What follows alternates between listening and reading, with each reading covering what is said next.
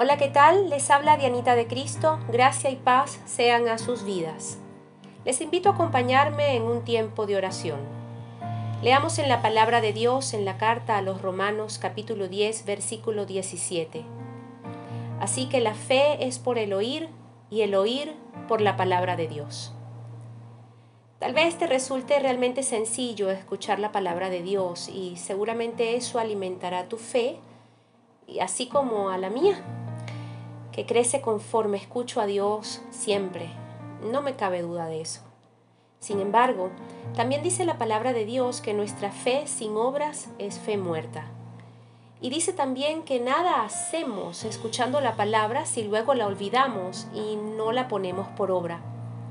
Es más, Dios mismo nos promete que si la ponemos por obra, bien nos irá.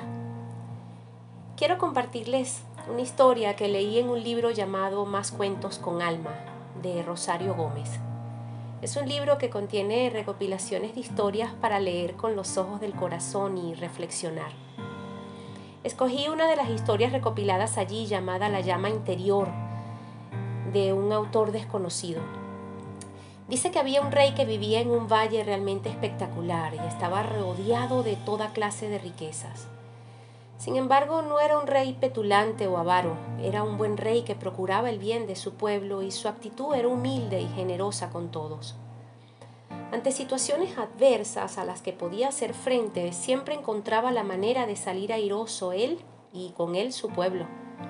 Un día fue a visitarlo otro rey y asombrado del testimonio de vida de su colega le preguntó, ¿cómo haces para mantener esta actitud y bienestar aun cuando existe tanta maldad en la tierra? Y el rey le dijo, ¿realmente te gusta cómo vivo y vive mi gente? Y éste le respondió, sí, claro. ¿Cómo haces? Y el rey le dijo, toma esta vela encendida y recorre mi reino. Mira todo a tu alrededor y regresa con la vela encendida y te revelaré mi secreto. Al regresar con su vela encendida, le dijo, he regresado, revélame tu secreto. Y, le, y el rey le dijo, ¿qué viste? Y el hombre le respondió, la verdad no mucho, estuve atento a que no se apagara la vela. Entonces el rey le respondió, he allí mi secreto, mantengo mi llama interior encendida antes de prestar atención a cualquier otra cosa. Y eso me guía en cada decisión de vida y me da la sabiduría que necesito para gobernar. Miren, Dios es luz y en Él no hay tinieblas. Si tenemos a Dios y su palabra primordialmente en nuestras vidas, su luz en nosotros siempre estará encendida.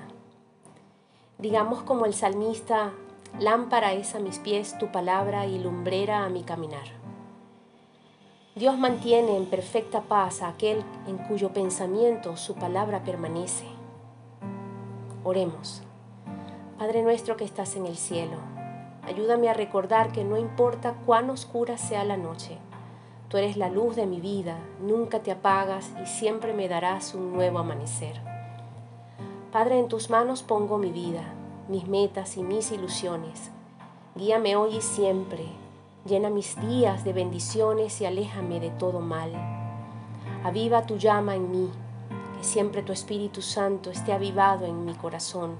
Ayúdame con tu palabra Gracias Señor por cada momento de mi vida, por cada sueño que me das y por cada bendición que me entregas. Gracias por tu palabra y por tu Espíritu Santo que me ayuda a entenderla. Gracias porque a través de situaciones duras estás conmigo y no me abandonas. Gracias por el poder que me otorgas para accionar de acuerdo a tu luz y a tu sabiduría. Padre, en tus manos coloco mis preocupaciones y problemas en tu sabiduría mis planes y objetivos, en tu inmenso amor mi vida y la de mis seres amados. Confío en ti plenamente. Gracias, gracias por escucharme. Oro y oramos en el nombre poderoso de Jesucristo, dándote gracias. Amén y amén.